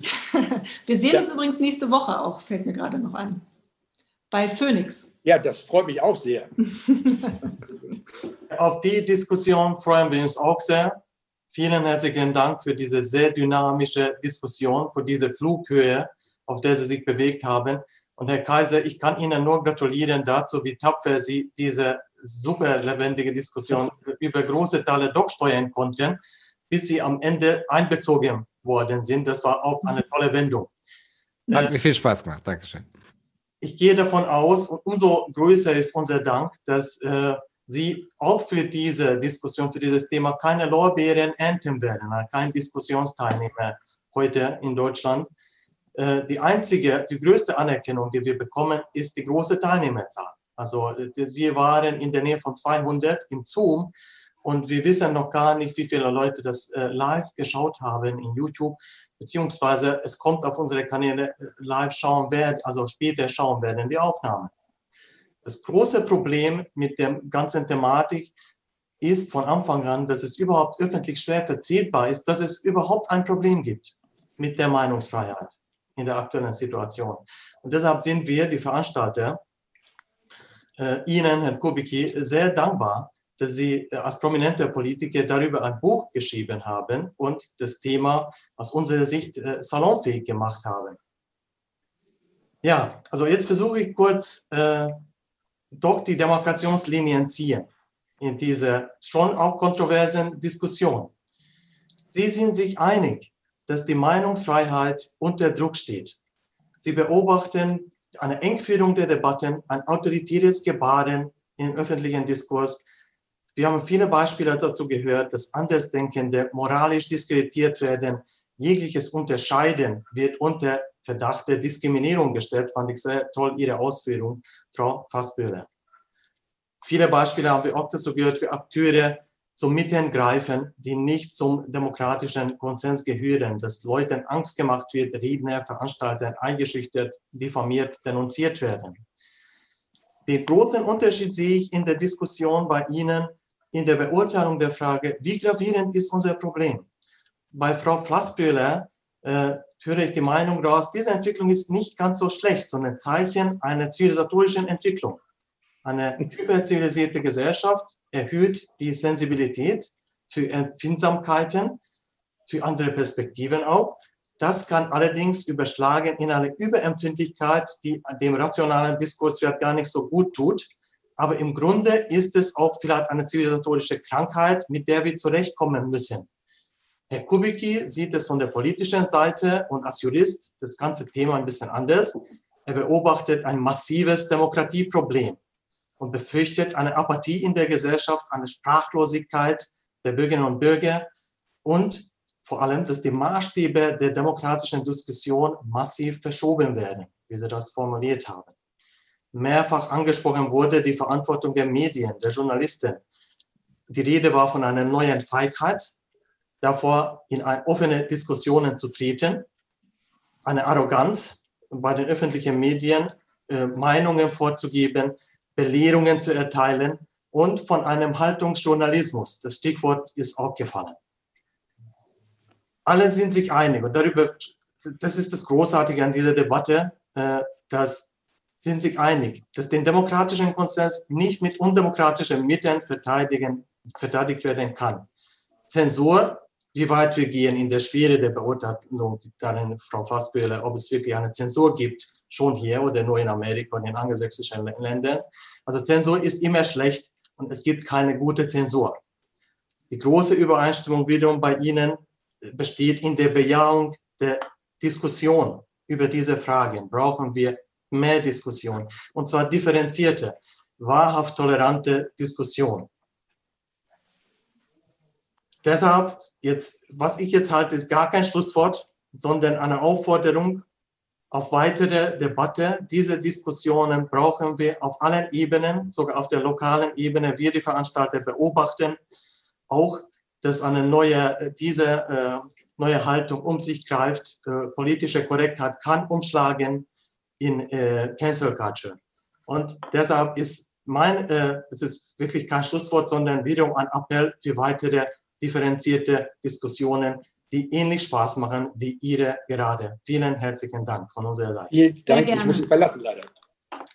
Danke. Tschüss, tschüss. Wir sehen uns. Ciao.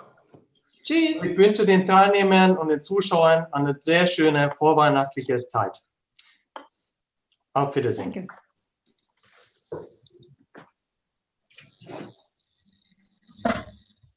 Ja, vielen Dank an alle. Ja, gerne, gerne. Gerne, ja, ja. gerne. Also. Super dass ich auf, äh,